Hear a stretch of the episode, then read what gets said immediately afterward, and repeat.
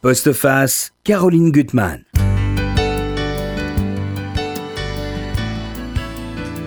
Vous ne pouvez pas rater la couverture de ce livre que vous découvrirez dans les très bonnes librairies. On y voit un tout petit Hitler qui ressemble à un personnage de cire, agenouillé, hideux et ridicule. Oh, il n'implore certainement pas le pardon, mais une entrée fracassante au paradis avec la destruction immédiate de tous les envahisseurs, impurs, les juifs, vous l'avez deviné. Quand on est un schmock, on le reste. C'est Franz Olivier Gisbert qui va nous dire. Bonjour. Bonjour. Vous avez écrit un livre formidable, France. Merci. Euh, un livre ample. J'ai travaillé, hein, il y a du travail là-dedans. Inventif, romanesque et en même temps très proche du réel, puisque votre thème, c'est la, la, lèpre nazie et sa montée et, le pourquoi. Comment elle a réussi à, s'introduire dans des pays euh, propres et civilisés et comment elle s'est propagée. Où il y avait beaucoup de culture. Il y avait beaucoup de culture en Allemagne. Quand on dit il faut, c'est par la culture qu'on luttera contre ça, eh ben, il faut quand même s'interroger. Et votre angle est très, je trouve très fort parce que c'est les deux meilleurs amis du monde euh, qui viennent de milieux différents et on va voir comment ils vont évoluer à travers cette période, comment, alors qu'ils sont si proches, parfois se, échanger leur personnalité. Enfin, c'est un, livre, je trouve, très, très audacieux, très, très fort. Hein. vous l'ouvrez sur deux pages autour de votre père, euh, qui était GI, qui a débarqué en, en, Normandie. On sait que vous avez été élevé en Normandie, et qui venait donc, vous dites d'ailleurs vous-même tout de suite que vous êtes un homme de toutes les cultures. Oui, hein. oui, bien sûr. Euh, français, normand, euh, juif, euh, écossais, il y a tout chez vous. Oui, il y a l'anglais aussi, parce que vous avez dit l'écossais, il faut toujours dire l'anglais aussi. Allemand, bien sûr, autrichien. puis même la légende familiale dit, et je pense qu'elle est juste, il y a du sang antillais, et puis peut-être du sang amérindien, hein, indien d'Amérique. Et donc, dans la famille de votre père, il y a une branche éloignée qui vient d'Allemagne. Absolument, enfin éloigné, pas tant que ça, parce que c'est mon grand-père paternel, était au départ allemand, et il a quitté l'Allemagne pour ne pas faire la guerre de 14-18, et il avait une haine absolument incroyable, je m'en souviens, je me souviens de ce qu'il racontait, euh, contre le Kaiser. Mhm. Voilà, et il est parti vraiment. Euh, bah D'abord, il pensait que l'Allemagne allait perdre la guerre. Il ressemble d'ailleurs à un des personnages du, du livre. J'ai mis des propos comme ça qui tenaient régulièrement dans la bouche d'un des personnages, euh, Karl Gottsal. D'accord, il ressemble à quelques-uns. Enfin, non, des éléments, des éléments, parce que bon, Karl Gottsal, euh, vous voyez bien qu'il est, euh, comment dire, il semble double et triple. Enfin, on se trompe un peu sur lui, je pense, à un moment donné dans le, dans le livre, parce que bon. C'est vrai qu'il est double triple, mais il franchit enfin, pas complètement. Oui, mais enfin, il va tomber bien, en fait, la vérité. il va tomber. il est complètement irresponsable, surtout. Non, mais surtout, je pense qu'il va tomber bien, c'est-à-dire que euh, la, fin est belle, c'est une sorte de sacrifice, quoi. Oui, tout à fait. Alors, ce mot, euh, parce que votre livre est, émaillé de blagues juives, j'en ai découvert plein qui sont formidables, de mots yiddish, dont le schmock. Alors, face, vous nous disiez ce que c'est qu'un schmock. Alors, euh, j'ai été, euh, comment dire, moi je suis biculturel, comme on dit, euh, mais je me sens français à 100%. Mais c'est vrai que quand je vais aux États-Unis, je me sens euh, très américain aussi. Et, et aux États-Unis, il y a un mot qui est régulièrement employé, mais pas seulement par la communauté mhm. juive, et surtout sur la côte est, c'est le mot schmock, qui mhm. vient du yiddish, bien sûr. Et schmock, ça veut dire sale con, ça veut dire salopard, hein, il faut dire. ça veut dire imbécile, et puis ça veut dire aussi pénis. Voilà, c'est les trois sens. Le pauvre et pénis, il faut voyer là-dedans. Ouais, et c'est un que j'entendais dans, ma, dans mon enfance sur un tel ou un tel, ce type est vraiment un schmock. Euh, enfin, je n'ai pas entendu souvent, mais je l'entendais de temps en temps. voilà, ouais, Et mon grand-père l'utilisait, je sais que son, son frère l'utilisait aussi de temps en temps. Enfin voilà, c'est un, un mot qui était rentré dans. Bah, c'est formidable de dans la, langue de la famille. mon livre, on n'a pas dit l'éditeur, on devrait toujours chez Gallimard, parce que le, livre est vraiment formidable et c'est le schmock. Et ça, vous allez le montrer. Alors, c'est vrai que votre livre, il est d'une construction très habile, parce que vous jouez quand même sur les temps sur l'obscurité quand même des mystères des personnages. Il y a un très beau personnage qui est Ellie, qui est le double d'Harald, qu'on va découvrir au départ. Donc tout est quand même étrange. Il est à Dachau, il œuvre à Dachau, on ne sait pas très bien ce qu'il fait, mais il, cache quand même chez lui un Talmud. Donc euh, le lecteur, là vous, vous, oui, parce qu'il perdez, Oui, parce qu'il a un cœur juif. Il a un cœur juif, c'est-à-dire que c'est quelqu'un qui euh, comment dire, euh, c'est d'ailleurs ce qui est arrivé avec le Troisième Reich. C'est quelqu'un euh, qui a été fait juif, quoi. Mhm. C'est-à-dire, il se vivait pas comme juif. Euh, son père, surtout. Son ouais. père, euh, ça lui venait. Ouais. C'est sa femme, d'ailleurs, quand euh, le- la montée de l'antisémitisme se déploie en, en Allemagne, c'est la femme qui lui rappelle Ouais. qu'elle est juive, enfin, qu'il a du sang juif. Est- Il n'est pas vraiment juif. D'ailleurs, il pouvait passer très bien sous les, sous les lois d'Hitler. Bah, il Mais- dit à maman, il dit que c'est, finalement c'est Hitler qui l'a fait juif. Oui, voilà. La montée du Mais c'est arrivé hein. pour plein de juifs, plein ça. de juifs, plein de juifs, sûr, puisque puisqu'il y avait une euh, interaction incroyable. Vous regardez une ville comme euh, comme Vienne, euh, tout ça était, enfin, il y, avait du communautarisme, bien sûr, il y en a toujours, mais enfin, il y en a beaucoup qui étaient rentrés. Voilà, on ne savait pas trop ce qu'ils étaient. Et quand le nazisme monte, ben justement à ce moment-là, on commence à regarder Mhm. qui que quoi, la répartition, les pourcentages, etc. Ça Mhm. devient une espèce de, de chose horrible.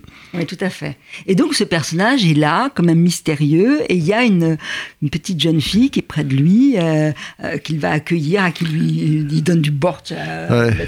Alors, mais vous savez- mystérieux pour le, Comment le. Oui, oui, ah bah, le début, c'est le principe. Hein. Il ouais, faut qu'on donne bien. envie. Il faut. Moi, j'écris, vous savez, tout Ouais. Mhm. bêtement, comme par respect de lecteur, je fais ce qu'on appelle des page turners. Quand on me dit, vous avez fait un page turner, moi, je suis très content. Parce Et que j'aime que quand on quand on a fini un chapitre, on est pressé de, Ouais. de voilà d'aller sur le second. C'est beaucoup de travail parce qu'évidemment, euh, il là- faut beaucoup couper, etc.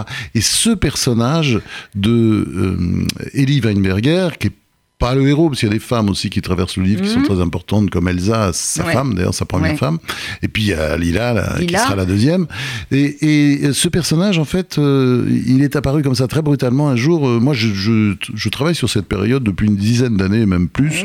C'est-à-dire, j'ai beaucoup de livres, je lis, je prends, je prends des notes et surtout, je mets des post-it un peu partout Mhm. sur les points importants.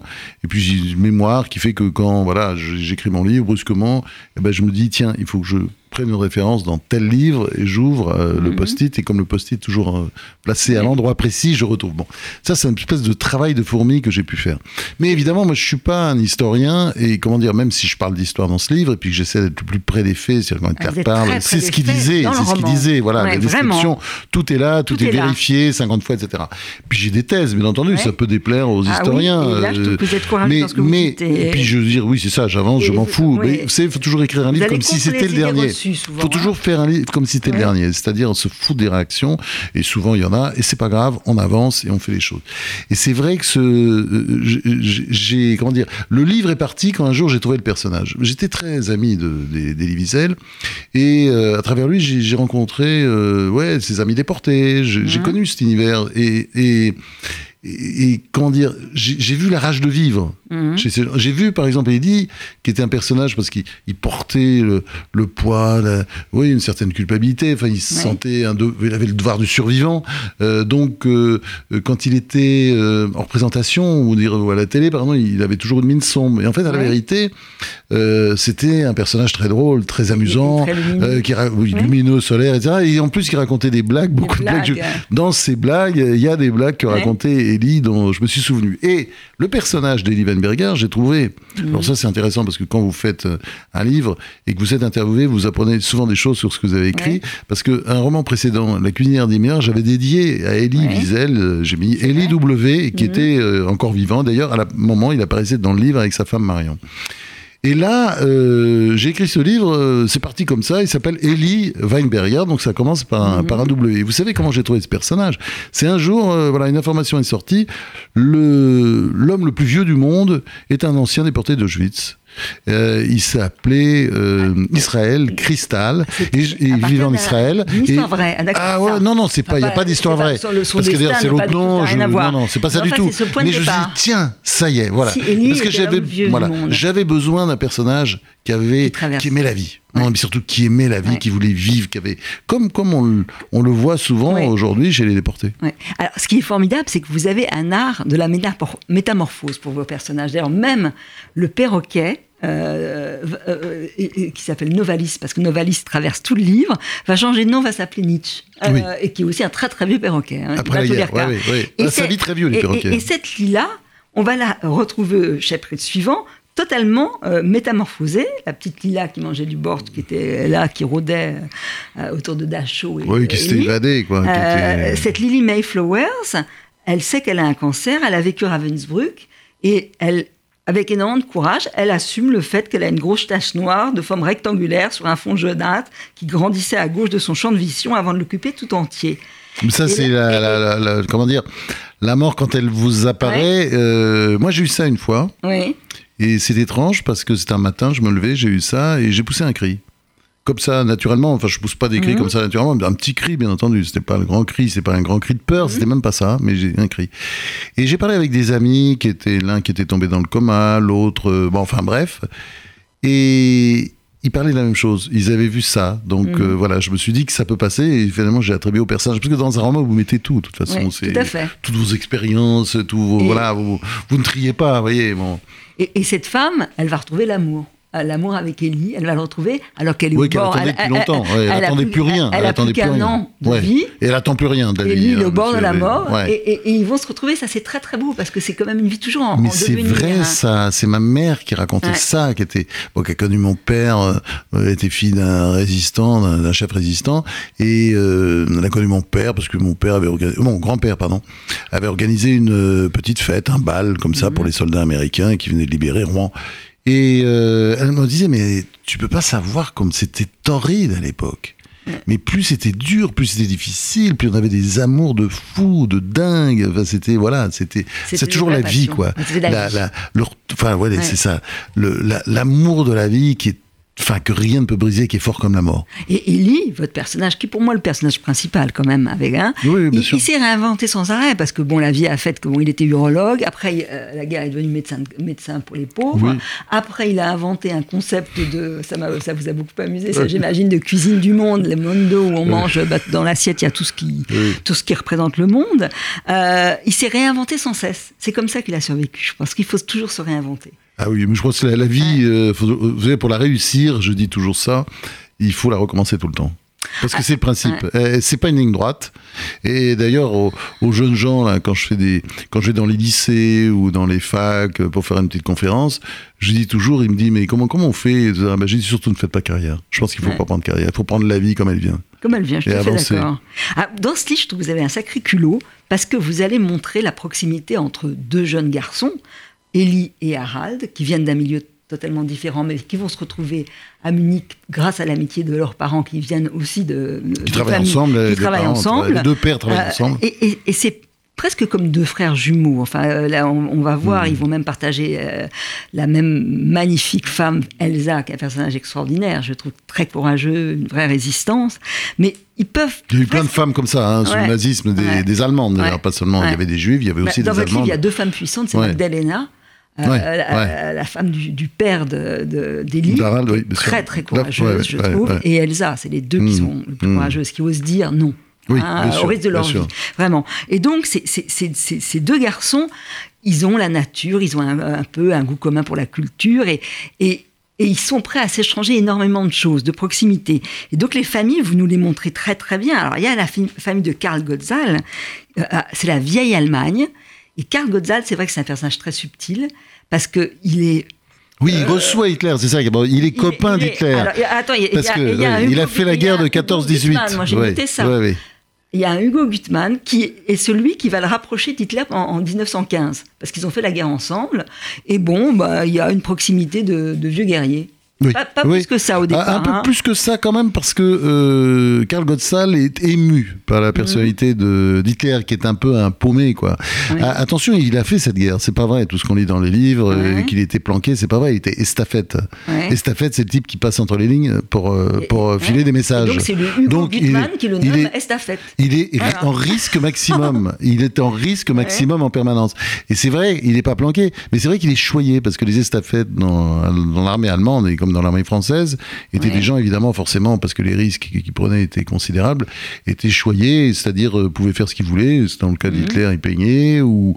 et puis ils étaient bien logés, quoi. Il y avait, ils avaient un lit, contrairement aux autres soldats. Mais euh, il a fait cette guerre. Et le Karl Gottsal, donc c'est un personnage aussi important de ce livre, oui, très. lui, il, euh, bah, il aime bien, il a un peu pitié de lui. Il n'a pas peur de lui, il trouve, il trouve con. Il se rend pas Mais l'autre l'émeut. Oui. Hein, c'est ça. Donc il le reçoit chez lui. Oui. euh, une fois, deux fois, il lui donne des conseils. Enfin, Ouais. il se rend pas compte. Et quand l'autre tient ses discours euh, antisémites, Antisémites. il les écoute pas. Ça, ça l'intéresse Oui. pas. D'ailleurs, lui-même n'est pas Il n'est antisémite. pas antisémite. Mais, mais bon, il vit au milieu d'antisémites et puis, et puis l'antisémitisme, d'une certaine manière, voilà, il a pris l'habitude et puis c'est pas grave, Oui, c'est oui, oui. une maladie, ça leur passera. Alors, il y a des analyses assez Il y a beaucoup d'Allemands qui étaient comme ça. Ah, ouais, très intéressantes sur, sur Hitler, sur son, sa folie pour sa mère, qui est une des clés. hein. Ah, ça, c'est intéressant. bien. Parce qu'il a. Faut Bah, c'est le médecin juif ouais. euh, qui était le médecin de famille d'Hitler, enfin de la mère euh, d'Hitler. Ouais. Il disait toujours j'ai jamais vu un enfant, euh, comment Ouais. dire, un fils Bloch aussi marqué. Il s'appelait Bloch absolument. Et Hitler d'ailleurs l'avait avait ménagé sa sortie. Hein. Il s'est occupé de lui. Très et, et- lui, euh, il disait j'ai jamais vu un fils aussi démoli par, par la, la mort de sa mère. Évidemment, Mhm. il en avait vu. Mhm. Alors, à côté de, de ce couple, donc il y a Helmut qui est juif et, et, Magdalena qui ont ce fils euh, Élie. Alors là aussi, c'est une relation, alors là aussi fusionnelle de couple. C'est-à-dire que cet Helmut, il écrit des mauvais poèmes, mais il lui offre tous les matins un poème. Il est, il est merveilleux. Ils sont pas si mauvais que ça. c'est lui qui le dit d'ailleurs, ou c'est mais sont l'auteur qui le Ouais. dit parce qu'ils sont pas si Ouais, mauvais, je trouve. Il a, il a un peu de talent, Helmut, mais c'est vrai qu'il est un peu faible, un peu. Oui. Oui. Comment dire euh, C'est sa femme qui lui rappelle. T'es juif, attends. euh, Ouais, mais bah toi, il est un peu juif, hein, il n'est pas très juif, hein, et- mais, qui mais lui dit de partir aussi. oui, qui lui dit de Enfin, elle- elle, partir. sait, voilà, c'est ça. Elle a compris. Elle a compris. Alors, ce que vous faites dans ce livre, parce que, alors que c'est vraiment un roman, vous montrez tellement bien la montée et essayez de comprendre comment. Alors, aussi bien, c'est la France, hein, faut pas l'oublier. Euh, de Rumont, la France juive, ils sont à Nice, ils vont croiser. Jamais oublié ça, hein, parce Jamais que oublié, hein, parce que Allemands, non non non non euh, l'antisémitisme euh, on Ouais. le partage bien avec les Allemands Ouais. et la France juive d'Édouard Drummond qui est quand même une, une énorme cochonnerie c'est un Abominable, truc hein. abominable Ouais. avec des dessins reprenant tout c'est quand même euh, ça a été un énorme best-seller en France Ouais. ce qui n'a pas été le cas c'est très drôle d'ailleurs de signaler parce que Mein Kampf ça n'a pas très bien marché Moi, ça a marché quand il est arrivé au pouvoir là bien non. entendu parce qu'il est devenu une sorte de livre de 25, bible qui était euh, offert Ouais, par tout le monde mais ça n'a pas très bien marché. C'était des petits chiffres, 15-20 000 à l'époque, c'était pas grand-chose. Alors, ce que vous montrez aussi, euh, vous appelez ça le- le- la pensée f- folkish, c'est ça? Oui, bah ça, C'est- c'est- c'est c'est assez. c'est- euh, c'est le populisme, hein, la C'est traduction, c'est le populisme. Et ça, c'est vrai que ça donne des relents terribles quand on lit ce que vous disiez. Il y a un Oui, mais je pense que là, attends, attends, attends. Caroline, il sais, faut pas confondre. c'est-. Là-dessus, moi, je, suis quand même euh, très vigilant. Euh, Je veux dire, expliquer que les populismes sont antisémites. Non, il y a un antisémitisme violent en. France aujourd'hui, en Europe. Il y est bien entendu partout, à travers l'antisionisme, soi-disant Ouais. l'antisionisme, qui est une forme d'antisémitisme, etc. Bon, la bête est là. Moi, je dis la bête est là. Mais dans le je je vais pas désigner Bien les sûr. partis populistes parce que c'est plus compliqué que ça. On va pas, Non. vous voyez, c'est Mais mais mais euh, il y a des, des choses qu'on mais, entend. mais Alors, je crains qu'un jour, oui, mais du je crains qu'un jour, je crains qu'un jour, le modèle. oui, mais je crains, je crains qu'un jour quelqu'un porte cet antisémitisme qui est là, comme Hitler a fait. ça. Il y avait, il y avait ça, euh, et ce que vous montrez ça très bien, c'est une part de chance. Ça, c'est très bien. Mais ce livre, j'y reviens, c'était en 95, c'est un modèle, c'est l'histoire d'un paysan qui s'était endetté auprès d'un juif et qui, finalement, qui a construit une usine, ça, et, donc c'est le, le juif qui est le coupable. Enfin, Oui, oui, bien sûr, bien sûr. C'est atroce, il se ça. pend en regardant ce, ce, Ouais. cet- ce vieil, vieux, vieux paysan Ouais. ruiné par le juif, il se pend. Ça, c'était, euh, ça a été, alors pour le coup, un best-seller en Allemagne. Un mais une vraie saloperie, quoi. Une vraie saloperie. Et vous- il n'y avait pas que ce livre, vous savez, vous avez l'embarras du choix sur les romans antisémites, enfin ça, ça diffusait euh, partout. Puis, et puis l'un des grands best-sellers, alors, euh, parce que euh, en, Allemagne aussi, antisémite, c'était le, le livre de, de Houston Chamberlain Ah, euh, sur la genèse du effrayant. 19e siècle. Ouais. C'est un livre Alors, à pas effrayant. confondre avec le Chamberlain, en effet, Premier ministre Oui, oui, ben, il était anglais aussi, Houston anglais. Chamberlain, mais il se disait allemand. Il et d'ailleurs, avec la fille de Wagner. ça, voilà. hein Et puis il était tellement allemand qu'il faisait, il expliquait que, enfin, il se sentait tellement, Mhm. il expliquait que Shakespeare était allemand. Vous voyez le genre, enfin, un peu siphonné. hein. quoi. Et donc, qui est reçu quand même à la table de, de, du, du- du- de Karl. Hein, Oui, avec des, avec des peintres, des Avec- peintres un peu expressionnistes d'ailleurs. Karl Kraus, qui Oui, oui, bien même, sûr, euh, ouais. sera un homme de grande intelligence, qui lui ouvre une tribune dans son journal. C'est dingue hein, quand on passe à ça. C'est Karl Kraus, écrivain juif, Oui. qui ouvre les colonnes de la torche au livre de Houston Chamberlain. Oui, parce qu'il disait, euh, euh, il, il pensait, il disait, Karl Kraus, euh, le juif, c'est une, c'est pas une race, c'est un état d'esprit. Voyez, donc il était là-dedans, donc il n'était pas euh, ému par euh, Chamberlain, mais quand il a vu évidemment ce que, ce que tout ça devenait, Mhm. évidemment il se rebellait, c'est devenu une tête de turc du régime nazi.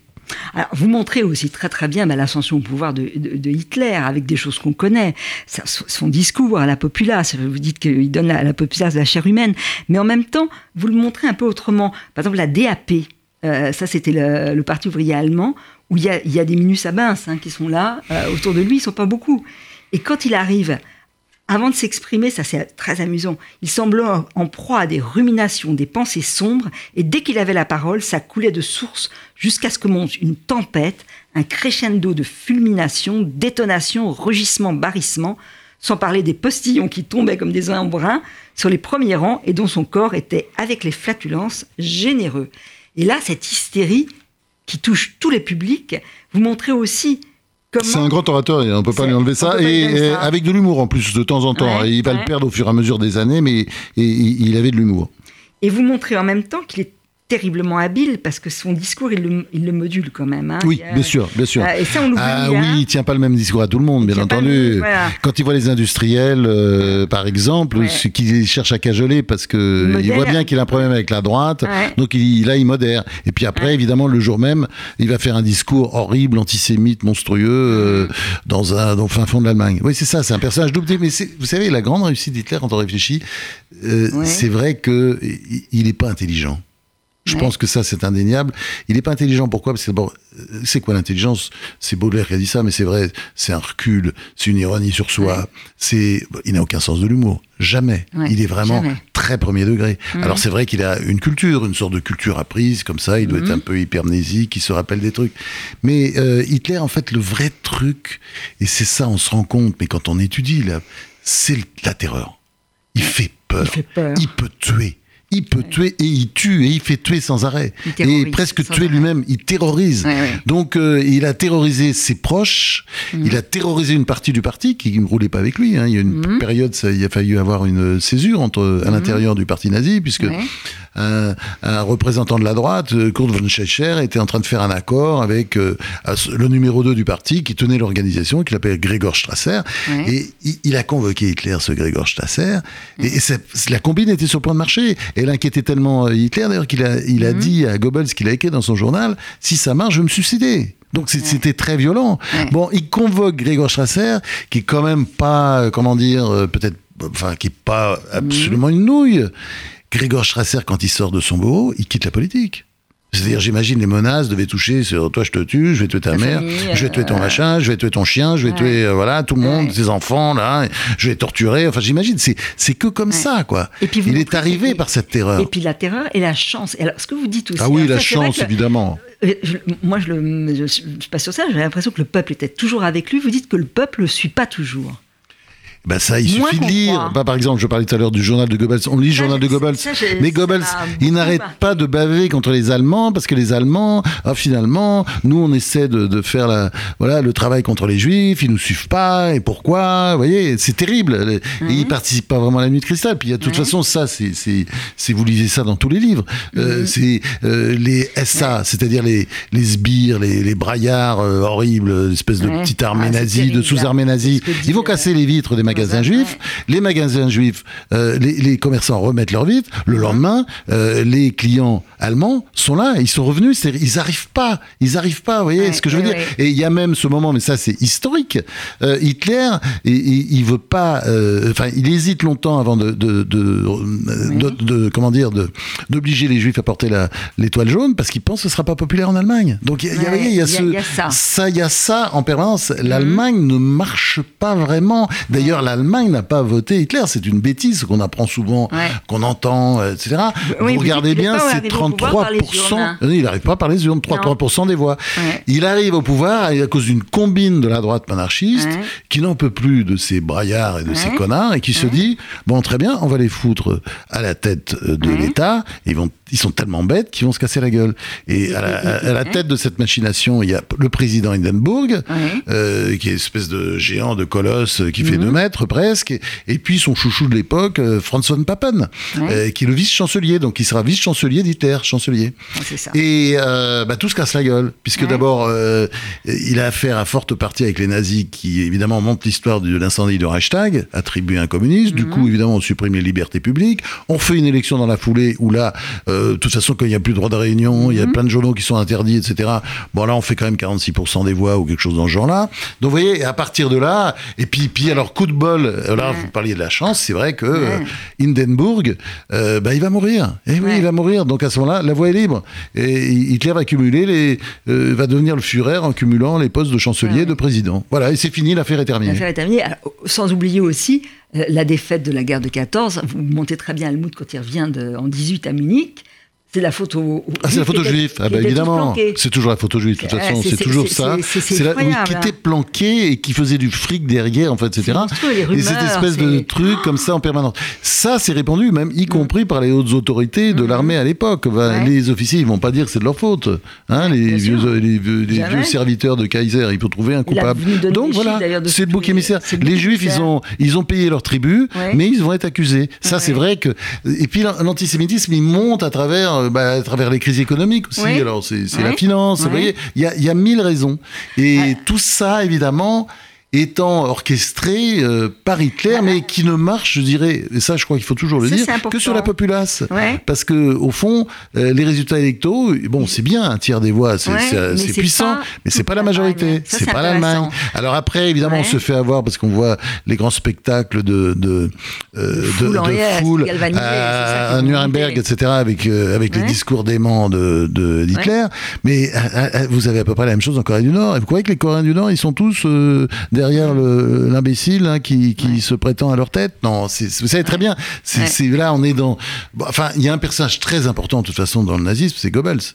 Bon, il n'est pas très présent dans le livre parce que moi je fais pas un livre sur le sur le nazisme et puis c'est vrai qu'Hitler est un personnage important, il passe souvent dans le livre, mais c'est vrai que je m'intéresse davantage à mes personnages, de roman. Alors on va revenir à vos personnages. Mais Hitler quand il parle, c'est ce qu'il disait. Vous voyez à un moment donné, par exemple l'histoire du nez et de la moustache. C'est vrai qu'il y a plusieurs textes où il dit euh, Oh là là, euh, c'est vrai que bon, je suis obligé de garder cette moustache. Tout le monde me dit qu'il faut l'enlever, mais je la garde parce que sinon on ne verrait que mon nez. Mm. Et mon nez est horrible, c'est un nez en pomme de terre. il n'y a pas de forme. C'est un peu vrai d'ailleurs, c'est même très vrai. Alors, vos deux personnages, euh, Hérald et Ellie, toujours irresponsables, ils vont avoir une, une femme entre deux, cette Elsa qui est magnifique, elle arrive comme une apparition, je dois dire. Elle est belle, très, très virginale élancée. Et vous écrivez, je trouve ça très joli, on aime une femme à sa manière de se gratter la tête, disait Yeats. Ellie aimait aussi Elsa, sa manière de relever ses cheveux, de croiser ses bras, de se mordiller les lèvres ou de passer sa langue dessus. Il était fasciné par ses mains fines, sa poitrine abondante, ses yeux bleu ciel, ses oreilles parfaites, son sourire qui lui creusait d'adorables fossettes aux joues. Mais Elsa n'en avait que pour le garçon qui la tenait par le bras après avoir déposé un baiser dans son cou, sous l'oreiller. Ce garçon, c'était Harald Gottsal, son meilleur ami. Ce partage amoureux va durer quand même un petit moment, puisqu'on pense même que la fille d'Élie est peut-être l'œuvre de Harald. Oui, parce qu'on voit bien qu'il reste toujours quelque chose, entre hein. les deux. Mais ça, ce sont des histoires qu'on voit tout le temps. Enfin, franchement vous avez connu ça, je veux dire, des, au lycée, des histoires avec euh, ces espèces de couples à trois, on ne sait pas trop bien ce qui se passe, il y a beaucoup de non-dits, et puis en même temps, euh, voilà, puis tout le monde sait, mais même l'autre euh, accepte de la partager un peu, pas trop, mais enfin, de toute façon, il ne veut pas savoir. Alors, vous êtes terriblement pas cruel avec vos personnages, que c'est la vie. Non, mais j'adore. Euh, attends, attends, j'adore Elsa. Attends, attends. Ah, non, mais ce que j'écris sur elle, j'adore Elsa. Elle est magnifique, c'est le plus beau personnage, mais elle a dans l'ombre un personnage qui est monstrueux, cette espèce d'aristocrate de, de, dégénéré, qui a été amoureux d'elle et qui va se venger d'une façon abominable. Oui, mais ça, euh, il y a. C'est beau, très beau ça, ce sont les nazis. Hein. Il y a, y a euh, tout ce qui est Gestapo. Parce qu'elle, elle est courageuse, elle va devenir journaliste, elle va envoyer des, des, articles à la presse étrangère. Elle écrit par elle écrit partout, elle a peur de rien. La presse américaine, la presse française. Vous, dites, c'est drôle d'ailleurs qu'elle souffre. À un moment, elle est très, elle est très malade d'une hitlérite. Parce qu'elle n'a pas supporté le repas, enfin, de, côtoyer. Euh, Alors, les propos monstrueux. Oui, parce que le, le, le roman, il on, voit très bien, mais il y a la bête qu'elle a. La bête, euh, bah, elle, elle, se réveille à un moment donné, comme, comme elle s'est réveillée en France, hein, c'est clair, on va pas se raconter de blagues. Mhm. Et puis, bon, elle va progresser, elle va grossir, et tout ça sans réaction vraiment. Oui. Vous voyez bien que chez ces personnages, et c'est comme ça que ça s'est passé, j'ai quand même assez travaillé pour le Mhm. constater, l'observer, avec beaucoup d'indolence et d'insouciance. Voilà. On l'a laissé avancer, on l'a laissé pousser, et euh, bah voilà, elle arrive, à l'arrivée, eh bien, il est arrivé au pouvoir euh, en 1933. Ouais. Et on entend ça, c'est vrai qu'ils sont totalement irresponsables. Alors, il y a un discours de Thomas Mann qui est absolument formidable, il est totalement visionnaire. je sais plus. Ou alors il y a des personnages Ah, comme ça, il y a des personnages, euh, des, grands écrivains comme Robert Ouais. Musil, euh, Bertolt Il- il- il Brecht, voit- il euh, voit qui passent dans le hein. livre. ouais, ouais. Il est sûr que ça sera une guerre. Il dit que l'écume va monter sur toutes les bouches allemandes. Qu'est-ce que c'est bien. C'est une célèbre formidable. conférence qu'il a faite. Vous voyez, tous- les personnages, quand il parle, 1930, tout est vrai. C'est-à-dire là, c'est une conférence en 1930 Ouais. à la salle, euh, je sais plus, C'est une salle très connue. C'est à. Berlin.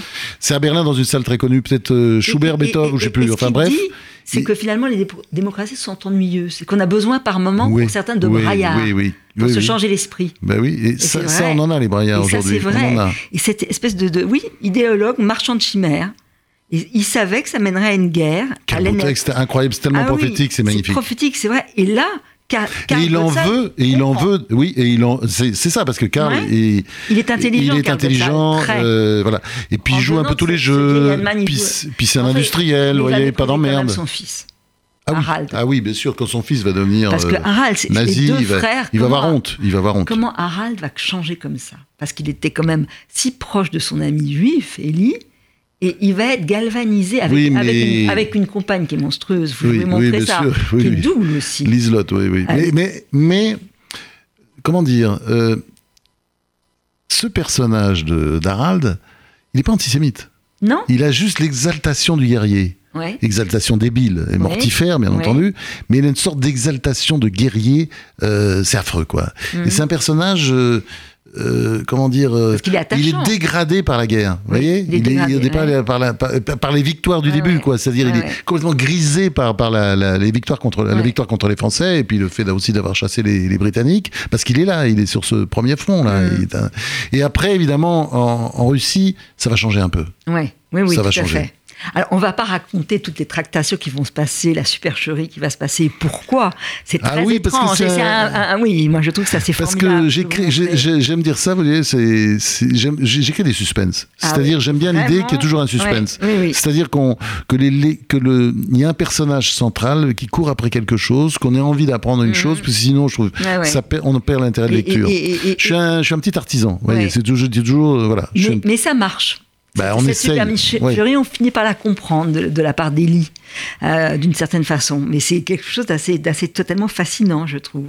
Et c'est une nouvelle vie sidérante qui va lui être offerte. On ne va pas lui dire quoi. Alors, vous de parlez toute façon, aussi attendez, à l'époque, excusez-moi, il fallait sauver sa peau. Hein. Bah, il fallait sauver- Alors vous savez, vous aviez des, des juifs qui allaient se planquer dans des fermes, euh, Hein euh, qui étaient avec un, un- comment dire un, ami fermier qui les prenait comme soi-disant ouvriers agricoles. voilà, ils s'arrangeaient pour pas parler, pour rien dire, on connaissait Mhm. pas l'identité. Voilà, il y en a, il y en a eu comme ça en Allemagne, en Autriche. Oui, tout à fait. Alors, ce que vous montrez aussi très très bien, c'est la résistance des Juifs. Il y a toujours cette espèce de- d'esprit qui dit oh, bah, les Juifs se sont laissés faire. Mais c'est pas vrai. Euh, Alors ils ont été soit- insouciants quand même, non Je répète ça. Il y a Oui. cette insouciance quand même au départ. Et- Oui, puis euh, c'est vrai quand ça arrive, euh, il y a beaucoup de juifs Ouais. qui se sont battus. Ça c'est ouais. clair. Il y a une sorte de résistance. le massacre des, des- des- des Juifs sur la plage de Skudé, c'est ça Ah ouais, c'est incroyable. terrible, c'est cette terrible. scène-là, vous la montrez, elle est formidable. Vous savez, il y a des photos qui sont là pour le montrer, quoi. Mm. C'est-à-dire la dignité, c'est fascinant. Ouais, on a envie de pleurer. Hein. Hein, il y a notamment Rien, un une, silence, une une demoiselle. Epstein qu'on voit. C'est une photo très connue. Elle est là, elle a très très froid. On voit qu'elle a froid. Elle se tient, elle se tient, comment dire Elle se tient tellement bien. Enfin, c'est tellement émouvant la, la force d'âme de cette femme, enfin de cette jeune fille, parce qu'elle est très jeune. Mm. Alors, par le biais du roman, vous abordez beaucoup de choses. mourir, par exemple, la- la- aussi la résistance de, de l'Église, de certains, de certains hommes d'Église. Il y a une scène très très rigolote avec un, un homme qui, est- qui, qui- qui revient d'un pogrom et qui va être obligé de manger des choses ignobles, des abats. des- alors là, il y a une page qui est, je dois dire, délirante et très très très drôle. Puis vous dites surtout quelque chose de grave, et je pense que c'est vraiment le sens de, de, de, de votre livre. Euh, et vous nous interpellez, nous les lecteurs, hâtez-vous de les lire, bah, tous les grands livres hein, écrits, euh, euh, que ce soit par Primo Levi, Robert Antelme et les autres. Elie Wiesel, Et la nuit. Wiesel, Ah oui. Bien sûr, pendant qu'ils sont encore disponibles, chères lectrices, chers lecteurs, n'entendez-vous pas les camions des temps modernes qui arrivent en trombe, pleins de cette terre sous laquelle les livres des survivants seront bientôt ensevelis, à grande pelletée, parce que la mémoire vieillit le genre humain qui n'aime rien mieux que de se sentir neuf, comme si le monde avait été créé le matin même pour ses beaux yeux. Vous avez peur de cet Bah oubli?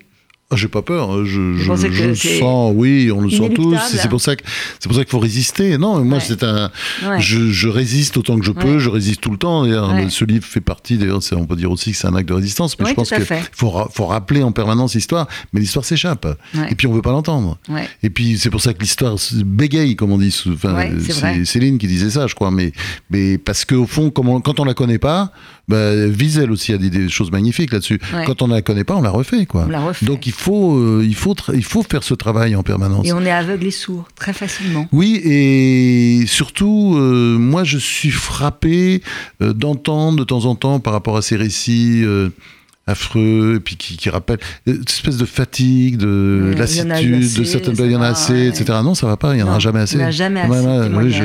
J'emmerderai le monde jusqu'à ma mort avec ça, bien sûr, bien sûr, en bien sûr, bien sûr, bien sûr. qui sont là pour c'est Bien sûr. hein. Oui, bien sûr. Alors, il y a- d'autres génocides. Vous savez, le génocide arménien, c'est la même chose en Turquie. Mmh, hein. Et les. Turcs vous expliquent, ah bah non, il n'y a pas de génocide, c'est quoi Ils ont attaqué les Turcs qui sont défendus, voilà, c'est tout. On sait très bien que c'est pas comme ça. C'est absolument. En tout cas, il faut lire votre livre, François-Olivier Gisbert. Moi, je l'ai trouvé formidable. C'est un formidable roman. Merci, merci. Et c'est un livre de mémoire. hein, euh. Le schmock. Et on s'amuse aussi beaucoup. Vous avez vraiment des personnages attachants. Hein. Bah, Chez Gallimard, vraiment. ouais, bah merci, Mhm. merci. Merci. Merci à vous, Caroline.